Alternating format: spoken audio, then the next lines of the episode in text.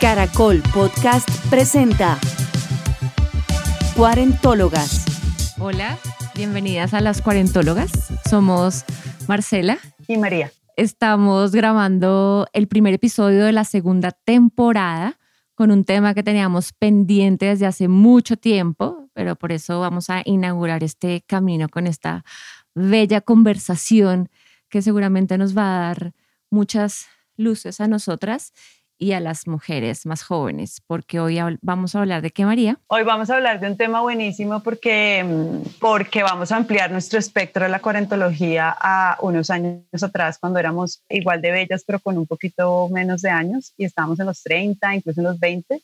Vamos a conversar intergeneracionalmente. Vamos a hablar con dos hermosas y sabias mujeres de 30 y 40 años, ya ahorita ellas se presentarán, y vamos a hablar de esas cosas vamos a ponerle un poquito de humor y un poquito de, risa a esto de cómo es esa transición de los 30 a los 40 y desde los 40 qué le podemos decir a las mujeres de 30 para que se vayan preparando y lleguen más sabias a esta cuarentología. Porque una de las cosas que nos dimos cuenta a lo largo de la primera temporada es que había muchas mujeres menores de 40 que nos escuchaban y que los temas le resonaban un montón. Entonces aquí decidimos pues convocarnos y unir perspectivas y hablar de la vida desde una mirada intergeneracional.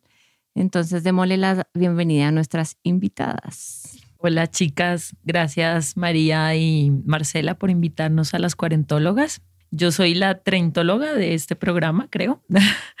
es un placer estar aquí. Las me he escuchado todos los podcasts de la primera temporada y, bueno, feliz de, de, estar convocada hoy aquí en este programa porque creo que mm, podemos sacar varias conclusiones interesantes de ese 30 versus 40 o 40 versus 30. Creo que podemos hacer ese diálogo bien interesante. A mi compañera se le olvidó decir que se llama Valeria. Entonces, ella se llama Valeria, la que tiene 30. Esas son las cosas cuando uno tiene 30. O sea, la memoria se empieza a perder cuando los sí. 70, Valeria. O sea, cariño, prepárate porque cuando llegues a los 40 no vas a saber dónde dejaste la cabeza.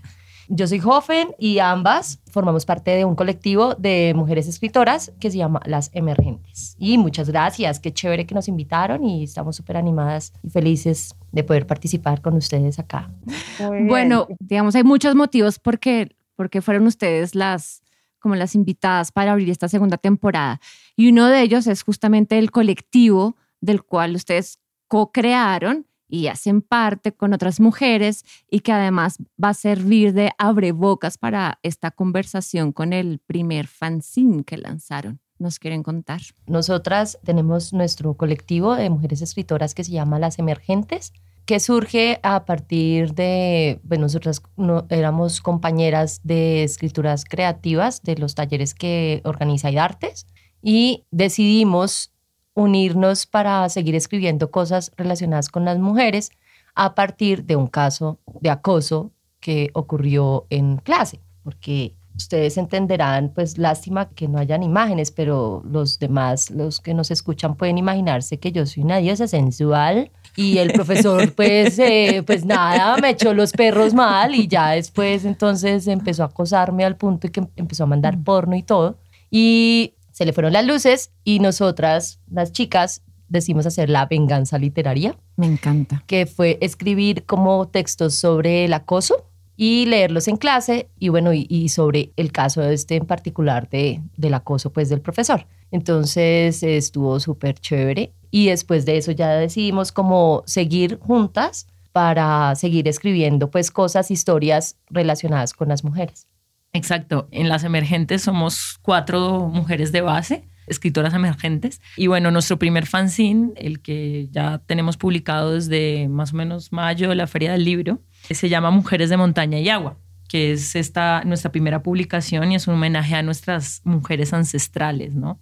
Nuestras abuelas, nuestras mujeres de antes, de las que venimos y a las que sucedemos. Ellas marcaron el paso en un camino imposible y a ellas nos ayudan a entendernos hoy con nuestras luces y sombras. Para todas ellas escribimos.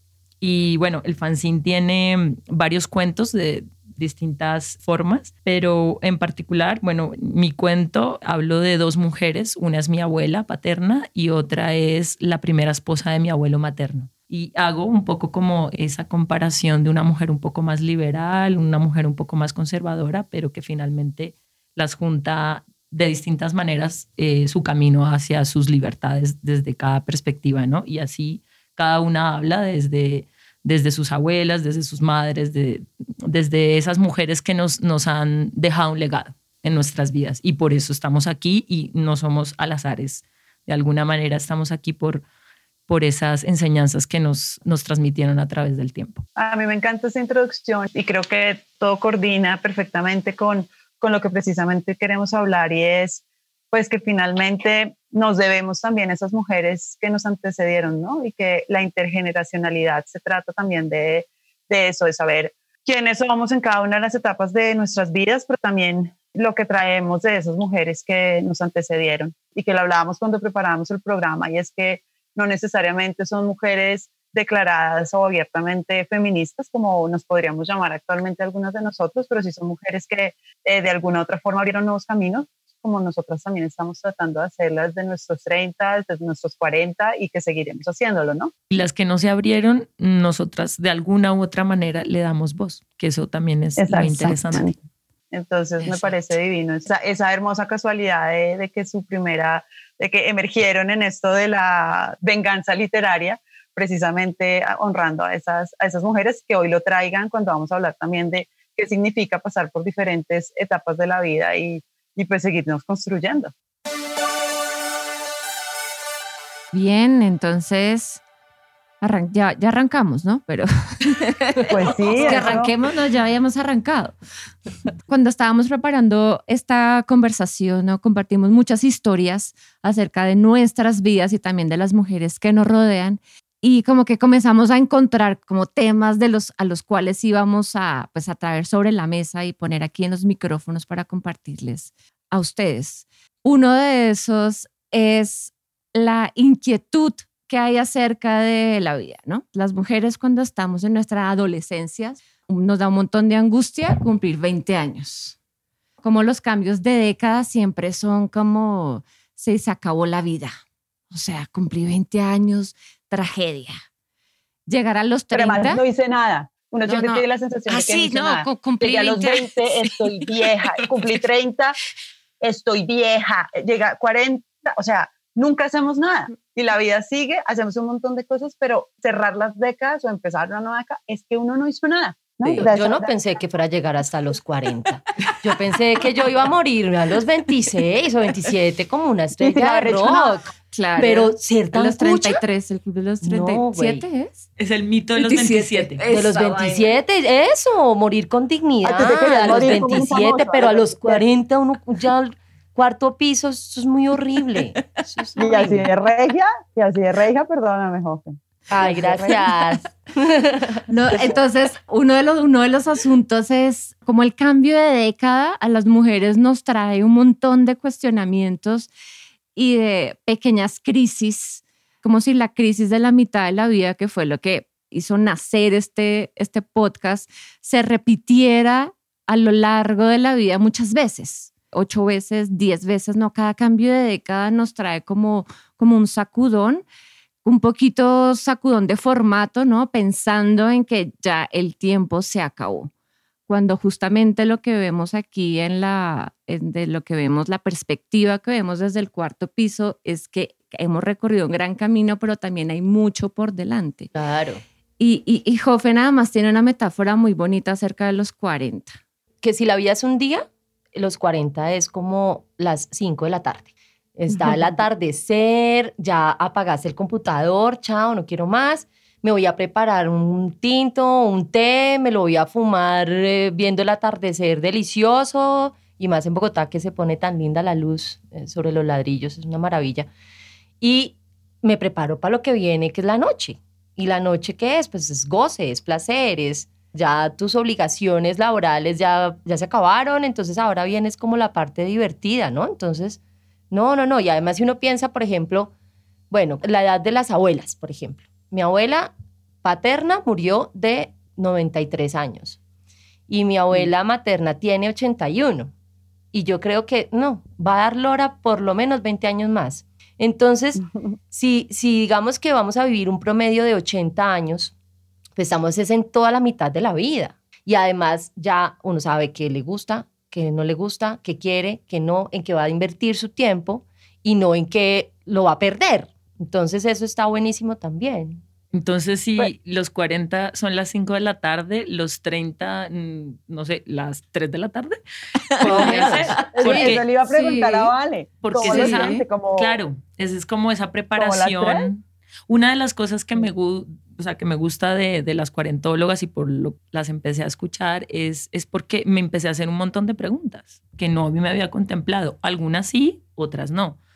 Entonces, digamos que siento que en los 30 empiezas a, prepararte para ver ese atardecer, ¿no? Empiezas a, prepararte hacia ese camino de, bueno, mm, quizás a los 40 ya hay más claridades, a los 30 estás empezando a hacerte unas preguntas para llegar a esas claridades. Entonces, creo que uno va revisándose más profundamente en las emociones, en lo que quiere para dedicarse a la vida, trabajo, pareja, hijos, ¿no? Es como empezar un poco e ir definiendo. Ya cuando a los 40, supongo, ya se tiene más claridades de eso. Entonces, el empezarse a hacerse esas preguntas es como la clave de los 30, porque si uno se hace esas preguntas, pues creo que hay un camino un poquito más, más claro, ¿no? Pero las 30 además, creo yo, o yo lo recuerdo así, son como las 3 de la tarde, pero después de como una siesta, porque uno está lleno de energía, ¿no? Uno está como lleno de.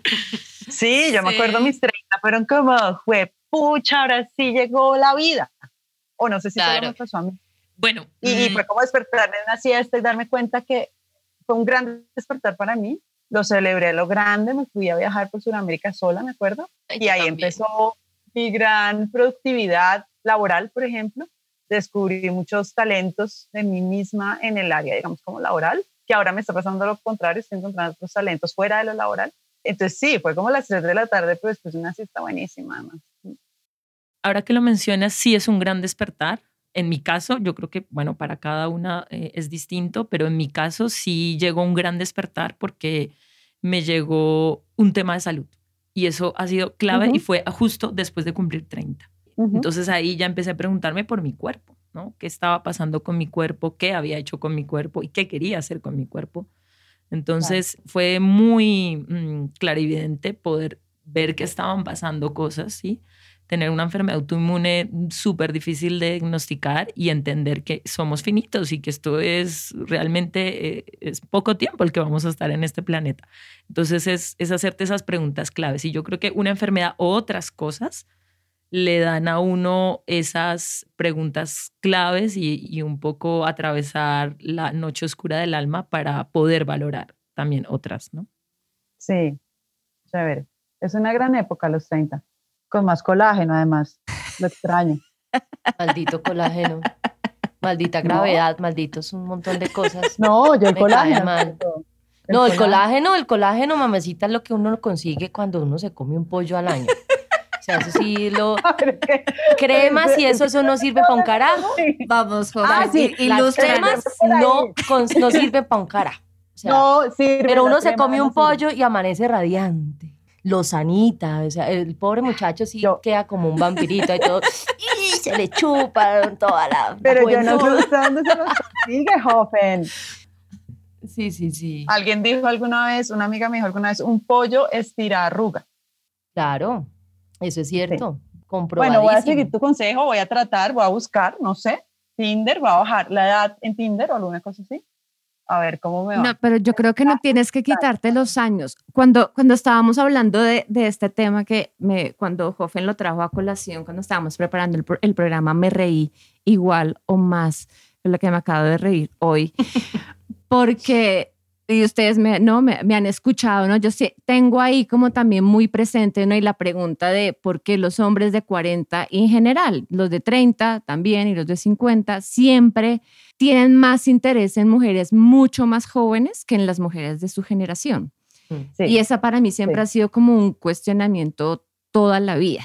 No, de hecho, pues uno, un amigo me dijo hace poco que estaba la, la regla china, donde los hombres tenían que conseguirse una mujer la mitad de la edad de ellos, más 10 que esa era como la, la edad perfecta. Yo Ay, dije, no, no, ¿qué yo, yo debería eso? estar entonces con mi papá, con un Claro. hombre de 70 años, ¿sí? Sí, cla- eso, Entonces, claro. cuando joven comienza, comienza a contar sus aventuras con el colágeno y otras mujeres que yo conozco particularmente como mujeres de sus 50 que están saliendo con hombres de 20, como que digo, wow, como es importante creo que poner e- ese tema porque creo que es uno de los temas otra vez tabú, ¿no? Para los hombres está como que se habla mucho, está referenciado en el, en el cine, está referenciado en la literatura, está re- referenciado por supuesto en las telenovelas, lo vemos en nuestras familias, pero José muy José hizo una gran canción. pero una, una gran canción, pero muy pocas veces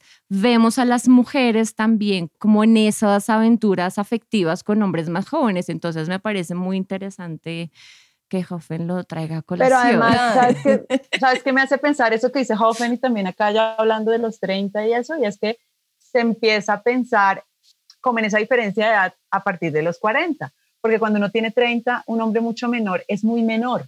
Sea, uno a los 30 no se Claro. mete con un hombre de 18, de 19. Claro. Oh, qué Y pereza. de 20 no es tan menor. Sí. No, que me- pues sí, pues yo no, pues no le vería ningún atractivo. Yo, quizás hay mujeres que, que le encuentran el atractivo, y lo, pero, pero yo no. Y entonces, claro, entre más años tiene la mujer, en este caso nosotros estamos en los 40, pensar en un hombre de 20 y pico resulta interesante porque se nota la diferencia de edad, ¿no? Pero sigue siendo un hombre, pues que ya quizás tiene un poco más de afinidad, es, más interesante que un muchacho muy joven de 10 y pico. ¿no? Que es cuando uno tiene 30, yo, yo a mis Eso- 30 eso no ocurría darle cárcel un a hombre Qué horror.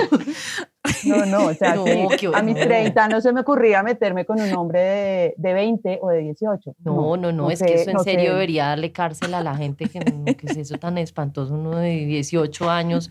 Porque es No, que no, Pues pidiéndole permiso a la No mamá. saben no, nada. sí, no. No saben nada. a los 20 hay menos herramientas emocionales, ¿sí?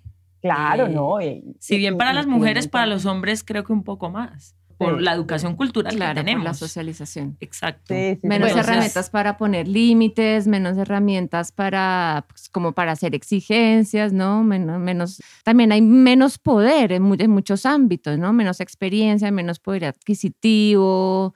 Y a eso, crea Eso, relaciones ejemplo. asimétricas, que es lo que a mí toda la, toda la vida he cuestionado de, pues, ¿por qué busca relaciones asimétricas y las relaciones también entre pares son tan bellas porque se puede construir? Claro. Claro, Ahora, de- los de- hombres de, de par en 40 par.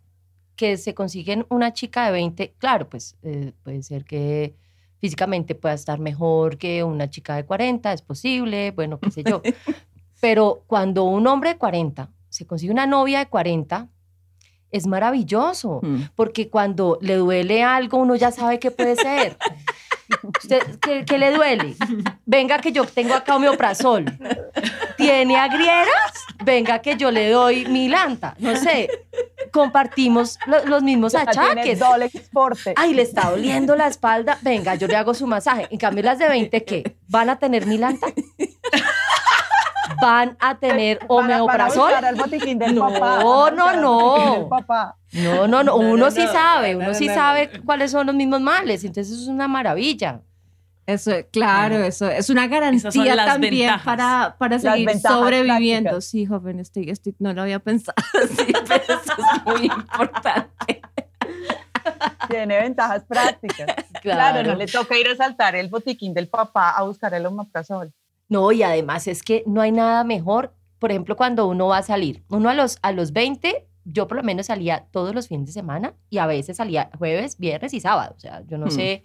Y uno al otro día se levantaba divinamente, Divinamente. iba, hacía, el, presentaba el parcial en la universidad y le salía bien y se acordaba de todo. O sea, yo no sé, el guayado, no. Eso No. se iba como acumulando y después a los, a los 30 ya es un poco más duro y a los 40 uno está rogando como, ay, ojalá cancelen esa fiesta. Ay, ay, ojalá la cancelen. Y uno, y uno está, y hoy es la fiesta y ya todo el mundo confirmó y es como, ay, Dios mío, ¿y será que la cancelan? Y cuando alguien la cancela, no, tranquila, Te no te, pro- te enfermaste, ay, qué pecado. No, dijimos eso para otro día, almorcemos mañana. De una almorcemos mañana. Y el de 40, el novio de uno, están las mismas que uno. Uno dice, Total. ay, ojalá que le cancelen. Entonces, ¿y qué? Y el novio de 40 que tiene la de 20, ¿Qué ¿se va a mamar el Sí. reggaetón toda la noche? Ay, yo quiero ver eso. Sí, porque volviendo al tema de los 30, con este tema de, de, la energía, también el tema de, del tiempo pasa de otra manera, ¿no? Yo, por ejemplo, a los 20, claro, no pensaba que se comía el mundo y que no, no pasaba nada. Ahora ya me hago las preguntas, por ejemplo, de qué va a pasar con mis papás con mi mamá, ¿no? O sea, mm. ese tipo de... Me las empiezo a hacer. No sé ustedes a los 40 si mm. ya tienen otras conclusiones. Claro, sí, pero ese paso del tiempo, ¿no? Es una sensación distinta. Y sí lo veo en, en mis 30 como, bueno, ¿qué va a pasar con mi mamá? Si quiere seguir eh, haciendo lo que hace o, se quiere, o quiere descansar o qué quiere hacer, ¿no? Ya además también veo a mi madre con otra energía, ¿no? Pero ya me empiezo a hacer esas preguntas a los 20, ni de, ni de broma. Claro, porque es que, tú tocas un tema súper importante, es que así como el tiempo pasa para uno, también pasa para los demás, ¿no? Entonces, su entorno también envejece. Entonces, uno se vuelve cuidador de sus padres y entre más uno envejece, más envejece sus padres y más cuidador de sus padres se vuelve. Incluso desde muy joven hay personas y mujeres que han hecho cuidador desde sus padres, pues porque sus padres son mucho mayores, digamos, fueron padres eh, mayores y, y, son hombres o mujeres ya ya de cierta edad. Entonces, claro, a mí me pasó un poco lo mismo. A los 30 empieza uno, a los 30 se es consciente de muchas cosas, pero se tiene como una energía productiva que no le permite todavía hacerse esas preguntas con tanta claridad, pero a la medida que va pasando el tiempo se van asentando esas preguntas y también pasa el tiempo en los padres, ¿no? En mi caso, en mi madre. Y, y se vuelve, el tiempo se vuelve como un, como en un acompañante constante, ¿no? El tiempo se vuelve porque entonces ya lo sientes en tu cuerpo, ya lo sientes en el cuerpo de, de tus hermanos, ya lo sientes en el cuerpo de tu mamá, ya lo sientes incluso en el cuerpo de tus sobrinos, en el caso mío que no tengo hijos, porque entonces ya crecen y ya no son niños, sino son adolescentes, o sea, el tiempo se vuelve una cosa, un acompañante constante en tu vida. Entonces la finitud de la vida, o sea, que, que, que, nos vamos, o sea, y entonces es mejor ser consciente de eso. Sí, que el tiempo pasa. Que el tiempo pasa y todo se cae y todo. Sí, qué, qué gran descubrimiento, el tiempo pasa y el colágeno se va. O sea, hay gravedad y hay tiempo. Ajá. ¿no? Es, esas, dos, esas dos variables las comenzamos a entender mejor a, a, esta edad. Bueno, la gravedad existe, el tiempo, el tiempo pasa un poquito más rápido. Siempre había pasado así, pero ahora sí me doy cuenta. Y yo creo que ahora como me doy cuenta es que también un poco relativizamos también muchas cosas en la vida. ¿no? Habríamos, habíamos hablado en otros episodios que las tusas como que a esta edad son menos dramáticas, muchas cosas son menos dramáticas porque tal vez nuestra atención y nuestra energía, como sabemos que el tiempo pasa más rápido, que existe, la, que existe también la, la gravedad, nos toca escoger muy bien de qué nos vamos a preocupar o a ocupar es quitarle peso a ciertos temas, quitarle drama o ponerle más, más felicidad a otras cosas. Y ahí entra, ahí entra una de las máximas que como que anotamos de nuestras conversaciones anteriores y es que todo pasa porque el tiempo pasa. Es que uno a los 20 se quiere morir de amor. O sea, cuando uno le da una tusa, es como, Dios mío, no puedo, el dolor me, me supera, me duele, me duele hasta las pestañas, me duele pensar, respirar, me voy a calviar para que los hombres me vuelvan a ver, eh, los odio. O sea, es como, no puede ser que pueda sentir tanto dolor en mi cuerpo y en mi alma. a los 30, un drama, pero total. A los 30, la tusa duele también todavía mucho, pero ya uno dice, bueno, no me morí de amor a los 20, no me voy a morir de amor a los 30, suerte. Y a los 40, ya uno dice como, bueno, cerrando ciclos, ve, voy a meterme al curso de, de poesía, ay, sí, tan chévere. Ay, voy a hacer el, el taller este de, de bordado, ay, tan bonito, porque uno ya coge y canaliza su tristeza en cosas más creativas. Y eso significa pensar más en una. ¿sí? Eso significa ya no darle tanta energía a los demás, incluso a la familia, a la pareja, a los amigos, ¿no? Uno pierde un montón de energía ahí porque es no estar todo el tiempo hacia afuera. A los 30, y lo veo como en mi caso personal, siento que sí me he recogido más hacia, hacia lo que me interesa. Incluso he despertado un poco más mi creatividad, dedicarme más tiempo a mí, y eso hace que, que se empiece a hacer esas preguntas de las que hablábamos, que seguramente ya llegar a los 40 va uno a tener más claridades, ¿no? Pero además yo creo que, digamos que la edad o, avanzar en la vida, ir cumpliendo años, que finalmente no es más que una cosa que nos inventamos para darle orden al universo, ir cumpliendo años y que el cuerpo vaya haciendo sus cambios, no es como un camino que hay que cumplir como estrictamente, no es como una matica que nace, crece, se reproduce y muere. Yo creo que en la medida en que vamos cumpliendo años, nos vamos haciendo nuevas preguntas, ¿no? No, es necesariamente que nos volvemos mejores, no es como un desarrollo, no es como ahora que tenemos 40 somos mejor que los 30, los 30 somos mejor que los 20.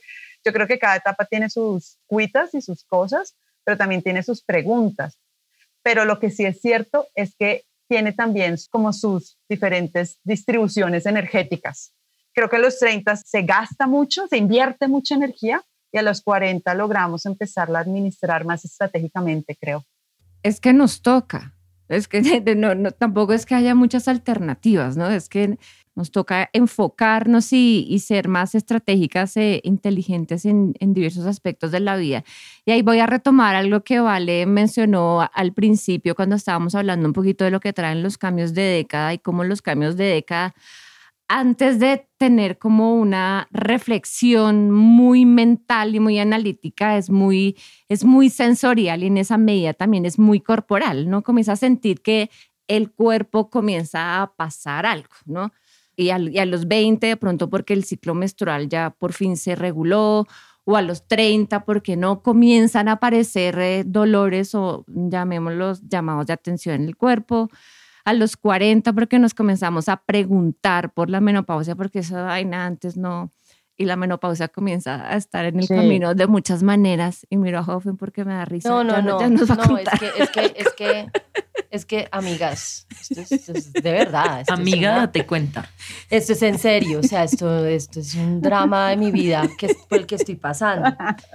Pues es que, por ejemplo, yo tengo tres días de retraso y yo lo primero que pensé, estoy embarazada.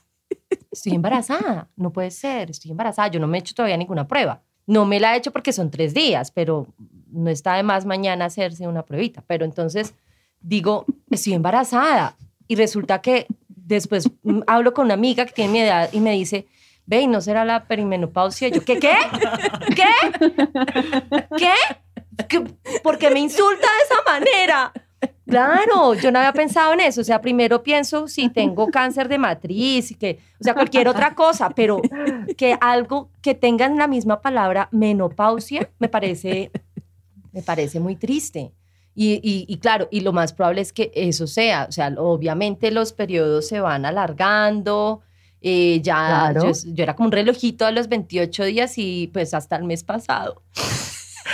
Claro, a los 30, claro. sí, la primera opción es estoy embarazada. A los 40, ya la primera opción quizás es viene la premenopausia. Tengo que ir al ginecólogo Exacto. Entonces, el tema es que los cambios llegan. Los cambios llegan y llegan en el cuerpo, que como hemos dicho en varios programas, es en últimas el único territorio que tenemos, es el primer territorio y es el, y es el único.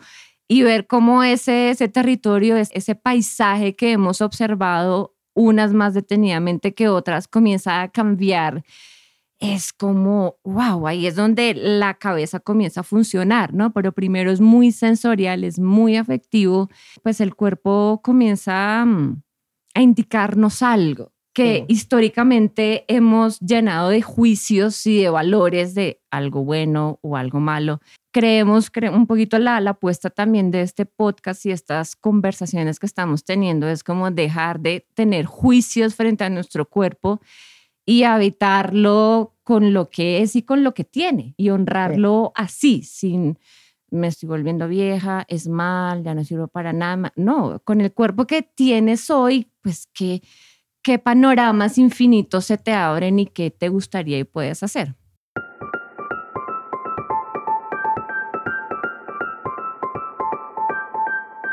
En este, en este ejercicio, en esta invitación de, de comenzar a habitar el cuerpo como es, sin tanto juicio.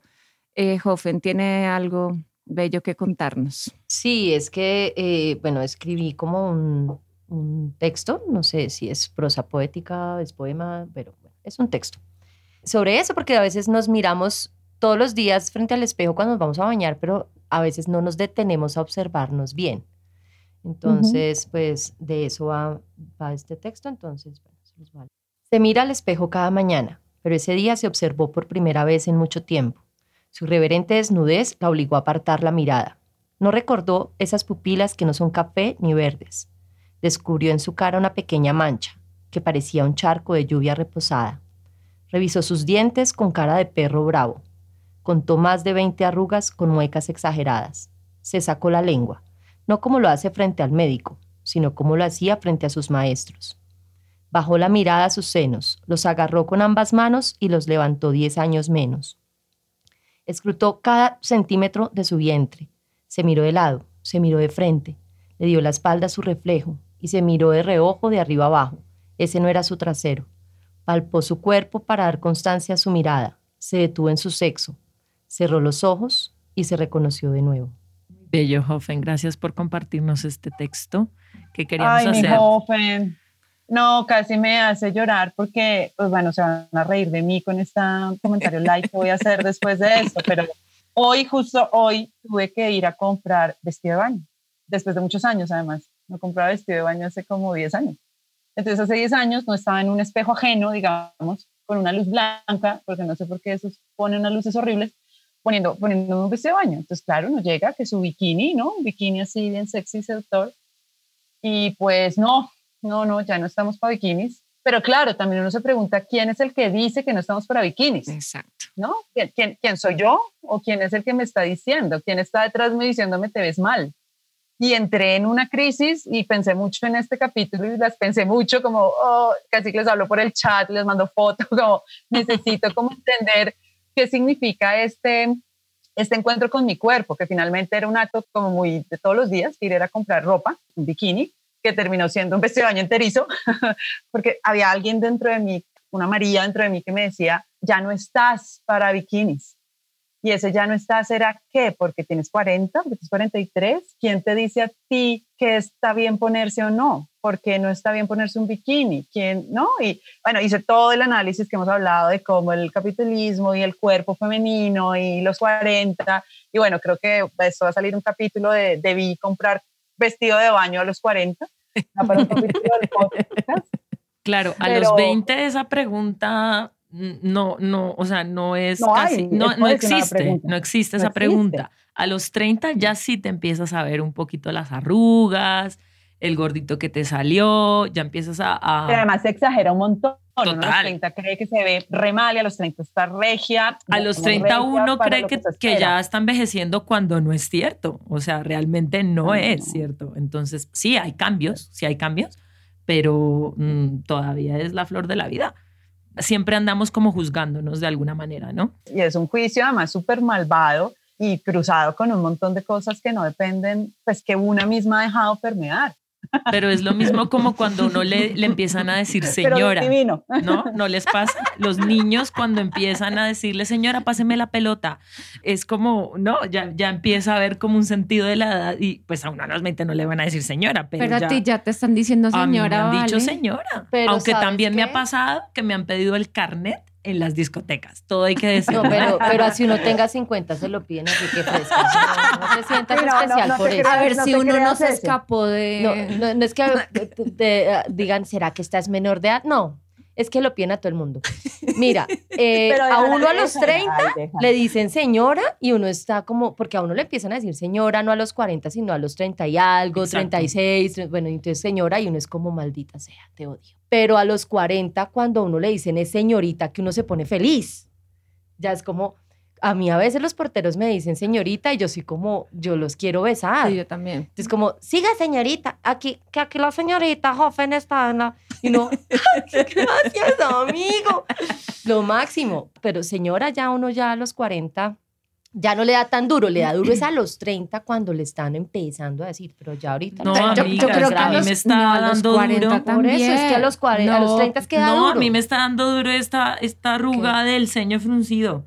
No sé qué hacer con ella, Ah, pero no, me está empezando, está Vale, yo a la- ser marcada. Yo la tengo marica. como desde los ocho años, pero porque toda la vida fui de mal genio. De mala Entonces, hostia. no, sí, de mala de hostia. mala hostia. No es un asunto de la o ponte una cintita. No, la- les, voy les voy a decir además- algo. con el asunto de señora, ¿no? Porque esto, esto amerita como que un capítulo especial para hablar de señora. Hay una mujer también que nos, que nos escucha, creo que está en México, ¿no? Y ella habla de neoseñora. Somos las neoseñoras, ¿no? Me encanta el concepto. a mí también me encanta el neoseñora porque además me hace pensar un poquito también como en Neo, ¿no? Y en Matrix vamos a crear un, todo un programa distinto. Vamos a reformatear un pedacito de la Matrix, ¿no? Y somos las neo señoras. Toca llenar un poquito como eso de sentido, ¿no? Pero las, las neo señoras, eso está por construirse, ¿no? Ahí, ahí cabe todo. Claro, porque somos distintas a nuestras madres, a nuestras abuelas, y, y las de 20 son millennials y centennials, y las de 30 y las de 40 ya también somos otra cosa, entonces claro, es... que eso es lo que pasa, nos están llamando con las categorías de unas mujeres que no somos nosotras. Claro, exacto. Sino nuestras ancestras. 40, son nuestras ancestras madres. Entonces, pues sí, nominalmente somos señoras, pero no somos esas mujeres que llamaron señoras cuando tenían 40, hace 20, 30 o 50 años. Entonces, claro, ahí es donde viene la reflexión que tenemos desde el inicio de este podcast, valga el, llamado siempre al espíritu de este proyecto y es cómo somos mujeres punta de lanza y estamos en la mitad de, reformular un montón de cosas, porque es que no somos las mismas mujeres. Entonces, hoy fue la reflexión que hice, y vuelvo al ejemplo tonto, pero que, me hizo pensar mucho del vestido de baño. Cuando me puse el enterizo, dije, me veo regia, ya no tengo 20, no salgo con el bikini chiquilín, pero me sentí redefiniéndome, ¿no? Y es, soy una mujer joven que todavía tengo pues un cuerpo sano, agradable, bonito, me veo bien, y no me siento como mi abuelita con vestido de baño de faldita, ¿no? Mm. Porque además, bueno, la moda ha avanzado un montón y el vestido de baño está divino, lo que sea, pero algo tan sencillo como un vestido de baño que, que me alcanzó a, ¿no? a, como a, descolocar un poco, terminé diciendo, vale, haciendo una reflexión sobre cómo, cómo somos mujeres que tenemos que reformular un montón de cosas como eso de la neoseñora. O sea, con mi mm. vestido de baño enterizo me sentí una neoseñora. señora, claro. Y, y, es que la palabra señora como tiene una carga semántica e histórica tan fuerte, por eso es que nos choca. No es porque estemos peleando con nosotras mismas, ni con lo que vemos en el espejo, ni con lo que hemos construido, sino que esa palabra con esa carga pues no la sentimos cercana, porque como estamos, somos una generación nueva, digamos que está, estamos envejeciendo o estamos recorriendo la segunda mitad de la vida haciendo apuestas distintas a nuestras ancestras, cualquiera que esa cosa signifique, porque todavía no sabemos, entonces, por eso es que no me llames así, no es que me molesta, sino que no quepo en esa categoría todavía, y que tenemos que reinventar la categoría y por ahora creo que la categoría de neoseñora puede es buenísima. Yo te voy a dar un consejo, María, para cuando vuelvas a comprar bikinis y esto le sirve a todas las mujeres. Uno se ve un montón porque somos mujeres reales, ¿no? O sea, no, no, somos reales y todas tenemos que la celulitis, que el gordito, que lo que sea, que bueno. Total pero también tenemos cosas muy bellas. Tenemos es que en vez de concentrarnos en, en, nuestra, en las pequeñas, en los pequeñísimos defectos que tenemos, concentrémonos en las grandes cualidades que tenemos. Pero qué lindo color de ojos. Pero qué tal estas manos tan fantásticas. Pero y después de que te miras y te haces un reconocimiento de, de todas las cualidades que tenés, decís, sí, una diosa sensual soy un bombón. Soy un bombón. Así con acento argentino para que te lo creas mucho más, para que, sea más fuerte. Y, funciona un montón. Y me monto en el bikini y en lo que sea, y en el, y en el, y con las tetas al aire y lo, lo que sea, sí. Pero esto que estamos hablando del concepto de no señora, de neo señora, bueno, me hace recordar también algo que habíamos hablado sobre el, el cásate contigo misma, sí. ¿no? Eh, creo que, bueno, a los 30 a mí me pasó que me casé conmigo misma, literal. O sea, no fue solamente el empezar a pensar con, empezar un poco más en mí, ¿no? En esto que hablábamos de dejar, en que le inviertes la energía, ya no tanto al exterior, sino más para ti misma, sino también puedes hacer, usar herramientas terapéuticas, eh, hacer rituales. Eh, yo lo que hice fue casarme conmigo misma en el mar, en Santa Marta, una amiga mía que hace coach y trabaja con el agua. Eh, su proyecto se llama Soy eh, Agua Amor. Y ella prepara todo este ritual. Eh, Lee, te mando un saludo donde estés y nos estás escuchando, porque creo que fue muy importante para mí a mis 30 haber hecho este ritual, ¿sí? El, el haber escrito eh, el, recordarme a mí misma, ¿no? ¿Dónde estoy parada? ¿Qué quiero? ¿Qué sueños tengo? Qué quiero cumplir y el, y el recordarme con una pequeña argolla, que por cierto no traje hoy, pero mm, ese compromiso conmigo misma y no con nadie más. Y yo creo que si uno se ha comprometido con uno mismo, después sí ya le puedo dar a los demás. Pero ese cásate con conmigo misma es parte de esos conceptos de neoseñora que, bueno, eh, nuestras ancestras ni se lo planteaban. Para los problemas pues de nuestras ancestras era tener hijos o no tenerlos, casarse o no casarse, pero no sus sueños y sus, y sus cosas más íntimas, ¿no? Quizás. Además que muchas efectivamente buscaban ser señoras. Yo también conversaba con, con, una amiga hace poco que también es, escucha el podcast y me escribió como un WhatsApp, me acaban de decir señora, y estaba muerta de la risa, pero también eh, conversamos y, y ella me dijo, efectivamente, en este momento de la vida, me dice, yo veo a mis compañeras de colegio que ellas se sienten muy felices y honradas de que les digan señoras, ¿no? Y llevan con sus hijos al colegio, ¿no? O haciendo mercado o en la oficina. Es como han construido toda una vida para ser señoras. Y mucho más creo que en las, las mujeres ancestras, ¿no? El, el, ser señora era un asunto como de prestigio, no de reconocimiento, no de ser además la, la mayora, como dicen también muchos pueblos indígenas eso estaba bien y hay, mujeres que encaminan también su vida para, para eso, pero creo que particularmente nosotras, tal vez no todas las mujeres de nuestra generación ni todas las mujeres de 30, pero digamos no, las que estamos aquí conspirando, sí queremos hacer apuestas distintas en la neo señora. Señorida. Señoridad.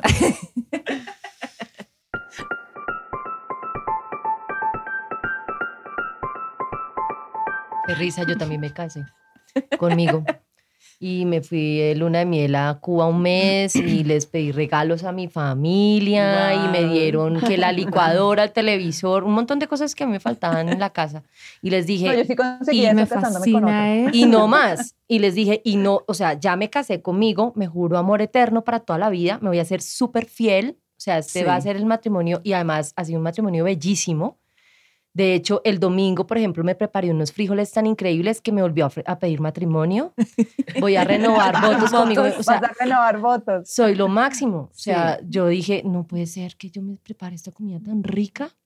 Me caso, yo me caso otra vez conmigo misma y quiero, pero yo no sé. oyentes. Cuando, cuando, uno se casa otra vez, puede pedir regalos a la familia. Obvio. Sí, cuando uno se, cuando uno se vuelve a casar. Donde dice que no, Jofi. Claro. Claro, sí que, les dice que no. Pedir regalos otra vez. Que parece que el proyecto. Para mis segundas nupcias. El proyecto de vida del, de nuestras generaciones anteriores era esto: casarse, eh, tener hijos y tal. Y, no, ya hay un montón de cosas y los proyectos mm, creativos, los proyectos profesionales, esos también son hijos, ¿no? También son hijos y hijas de, ya empezando desde las generaciones de los 20 que saben usar esas tecnologías más que cualquiera, los de las de 30 también empezar a hacer cosas con pues creativas, con cosas nuevas y, y bueno, o sea, a los 40 ustedes ya me dirán que si se están reinventando en sus proyectos, en sus cosas, que eso también hace parte de, de esta neoseñoridad. Mm.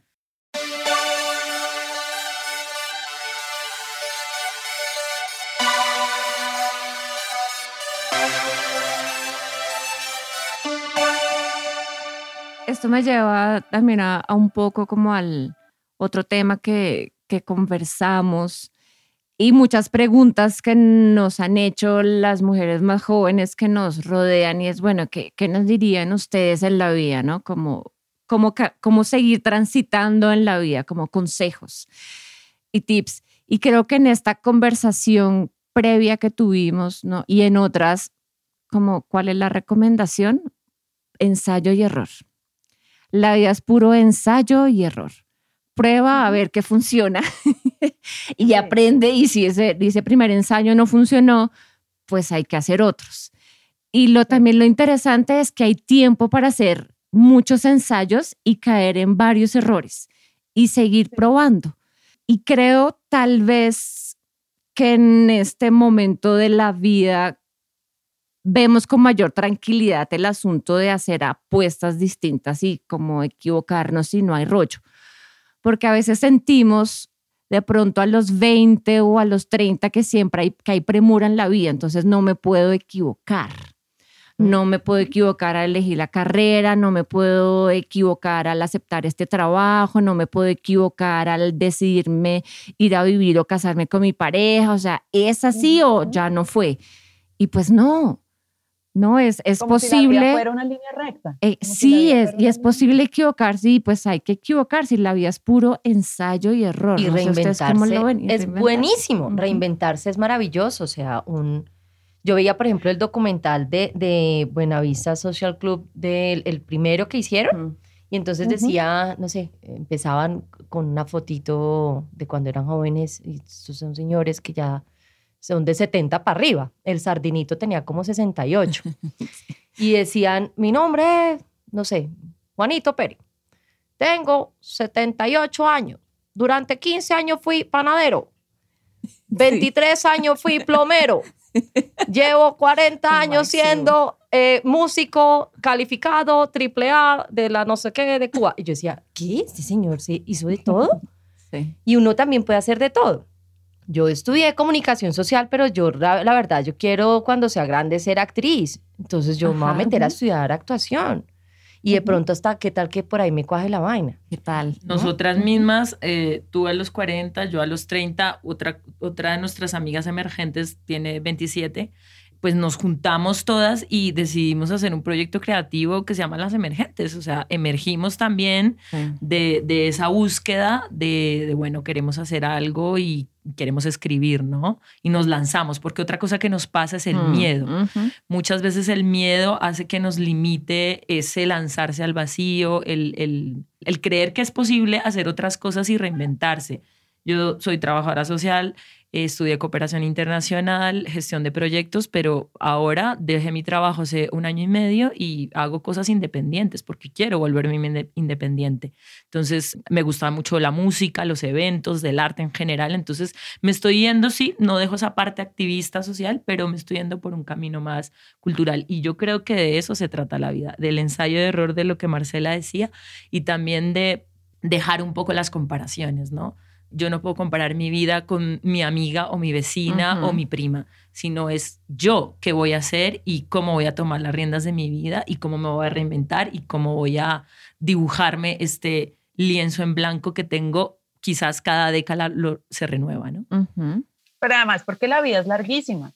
Es decir, eso de que ah, la vida tan corta, yo siempre pienso la vida no es corta, la vida es larga no sé si es porque ahora estoy a los 43 en el escalón 43 parada y puedo como mirar un poco con perspectiva, pero yo miro para atrás y yo siento que he hecho un montón de cosas basada un poco en, en, ese ensayo de error que a veces no ha sido consciente, a veces simplemente la he embarrado, otras veces sí ha sido, bueno, más se perdió en la guerra y me he tirado de cabeza, pero creo que la vida es lo suficiente, no sé si es muy larga, pero si es lo suficientemente larga y esto suena así como, queridos nietecitos, si es como lo suficientemente larga para arriesgarse, equivocarse o no y volver a cambiar el rumbo. Yo sí creo que la vida alcanza y yo no tengo 80, tengo 40 y he hecho un montón de cosas también. Y ahorita a los 40 también me estoy replanteando un montón de cosas y por eso este proyecto y por eso otros proyectos que tengo por ahí pensados, porque y, también tenemos un capítulo al respecto que hay aquel spoiler de un poco de eso, de cómo a los 40 también uno se puede reinventar.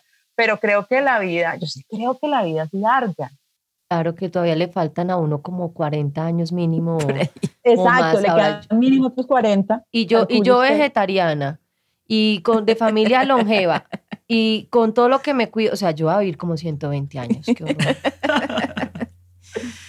Tenemos pues que eh, pensar algo y eso no lo vamos, vamos a ver, a abrir un episodio de eso, de cómo cómo plantear nuevas alternativas, ahí sí para la vejez, ¿no? Porque cada vez vamos a vivir más. Muchas mujeres, además, eh, sin pareja, por decisión, muchas y otras porque, bueno, se fueron quedando por el camino. ¿Cómo hacemos comunidades de mujeres pensionadas o no pensionadas para seguir sobreviviendo y gozando en la vida también rompiendo un poquito los, los, las estructuras perversas y no tan cuidadosas de seguridad social en los países de América Latina que están revolucionados, menos mal. Pero creo que ahí las mujeres tenemos que hacer grandes apuestas. Vamos a vivir tanto tiempo y qué vamos a hacer para vivir bien y cuidarnos entre nosotras. ¿Qué nos vamos a inventar?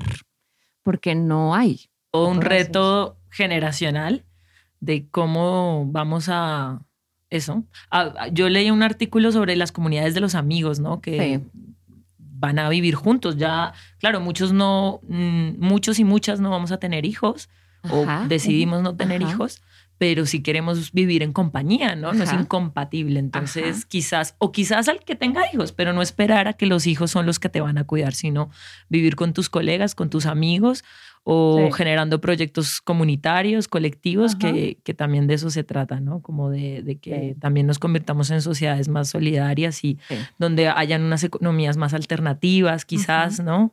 Y bueno, pues creo que de, eso se trata también, este reinventarnos eh, los proyectos y la vida.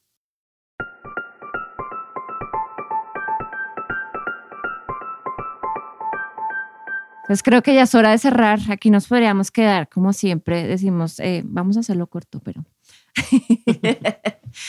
pero entonces vamos a cerrar este, este episodio también con el espíritu de las letras, el espíritu de la poesía y el espíritu de las mujeres que, que escriben. Y Valen nos trajo un, texto muy bello de una escritora que honramos mucho en este podcast. Este poema es de Yoconda Belli, se llama o tiene el título de Sabor de Vendimia. Lo traigo un poco por este capítulo que ha sido un, homenaje eh, a, las ancestras, al diálogo intergeneracional y al cómo nos podemos, mm, nos hemos visto y nos veremos como mujeres. Y, creo que frente a todo este mito de la belleza, del cuerpo, del trabajo, de lo que nos replanteamos, de estas neomujeres y de todo esto que hemos hablado hoy, creo que cuadra muy bien con nuestro final de podcast. Sabor de vendimia. Recuerdo el terror de las primeras arrugas. Pensar, ahora sí, ya me llegó la hora. Las líneas de la risa marcadas sobre mi cara, aún en medio de la más absoluta seriedad. Yo, frente al espejo, intentando disolverlas con mis manos, alisándome las mejillas una y otra vez, sin resultado.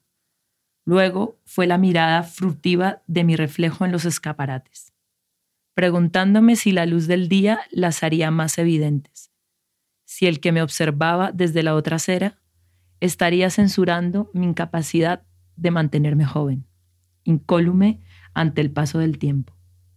Viví esas primeras marcas de la edad con la vergüenza de quien ha fallado, como una estudiante que reprueba el examen y debe caminar por la calle, con las malas notas expuestas ante todos las mujeres nos sentimos culpables por envejecer, como si pasada la juventud de la belleza apenas nos quedara que ofrecer. Y deberíamos hacer mutis, salir y dejar espacio a las jóvenes, a los rostros y cuerpos inocentes, que aún no han cometido el pecado de vivir más allá de los 30 o los 40. Ay, hermoso, vale, me encanta. Gracias por leer. Solo fue un, es un poquito más largo, pero quise destacar este. Gracias. Me encantó. Es Dioconda, ¿no? No hemos dicho. Gracias, Vale, estuvo divino. Sí, súper lindo. ustedes. Ay, no, sigamos conversando. Sigamos.